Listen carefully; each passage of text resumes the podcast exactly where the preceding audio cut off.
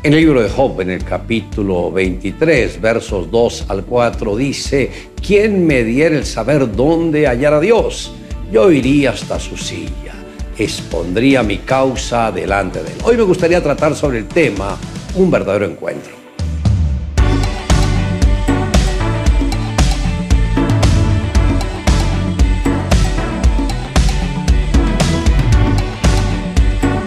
El encuentro es un retiro de tres días durante los cuales Dios estará impartiendo vida a cada uno de aquellos que participen del mismo. Recibirán dirección y comprenderán cuál es el verdadero propósito de Dios para ellos. Cada uno de los participantes debe asistir con un corazón plenamente abierto y con la pureza y sencillez de un niño para poder recibir todo lo que Dios anhela ministrarles. Es fundamental que durante el tiempo del encuentro se haga a un lado toda clase de argumentos, conceptos erróneos acerca de Dios y prejuicios que les pueda impedir el recibir todo lo que Dios les quiere brindar. He visto vidas que han sido transformadas totalmente durante esos tres días, que viene a ser un cambio completamente radical para aquellos que participan del mismo. Jacob en uno de los momentos más angustiosos de su vida tuvo la visita del mismo Señor y dirigiéndose el ángel a Jacob le dijo, ¿cuál es tu nombre? Y él respondió, Jacob. Y el varón le dijo, no se dirá más tu nombre Jacob, sino Israel, porque has luchado con Dios y con los hombres y has vencido. Y llamó Jacob el nombre de aquel lugar Peniel, porque dijo, vi a Dios cara a cara y fue librada mi alma. Ese encuentro que tuvo Jacob con el ángel fue definitivo, porque antes de esto Jacob tenía muchas costumbres que no venían del espíritu, sino de la carne, pero en el mismo momento en que el ángel entró en contacto con él, esa vieja naturaleza prácticamente fue sacada de la vida de Job y por tal motivo fue que Dios le cambió el nombre y le dijo, ya su nombre no será más Jacob, sino Israel. Y desde ahí él tuvo una relación muy íntima con Dios. Como podemos ver, el encuentro que tuvo Jacob fue algo que lo transformó de una manera completa. Y eso es lo que Dios quiere hacer con cada creyente.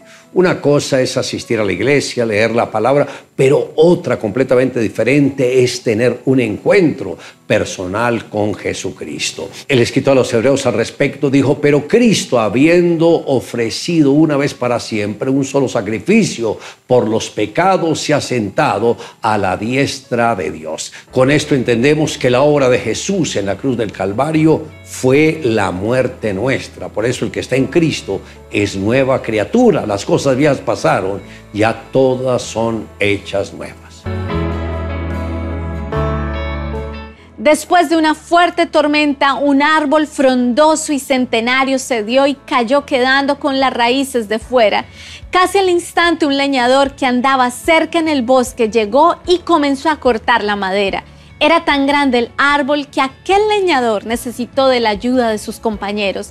Al final se logró obtener la mejor madera del árbol, solo la parte del tronco con las raíces quedó sobrando. El leñador decidió llevarlo a su casa, aunque le pareció que no serviría de mucho.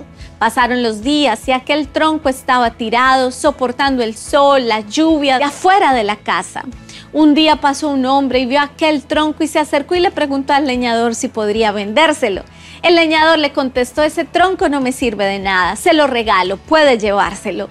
En aquel momento aquel hombre pidió que le llevaran ese tronco a su casa y agradeció al leñador por la gentil nobleza y el regalo. El hombre era un importante escultor. Al tener aquel rústico tronco en su casa, comenzó a tallarlo y a esculpirlo. Tardó días, logró hacer una hermosa obra de arte que llegó a venderse en un precio impensable. El escultor vio más allá de lo que todos podrían ver en aquel pedazo de madera. Vio lo que podía llegar a ser después de ser transformado, una obra perfecta. Tenemos que recordar que Dios ha visto en nosotros algo que nadie ha podido ver. Al enviar a su Hijo y dar su vida por nosotros, nos mostró el verdadero valor que tenemos. Valemos la sangre del Hijo de Dios. Él pagó en aquella cruz todo por nosotros. Le invito a que me acompañe a la siguiente oración. Amado Dios, gracias porque abriste una puerta muy grande para revelarse a mi vida.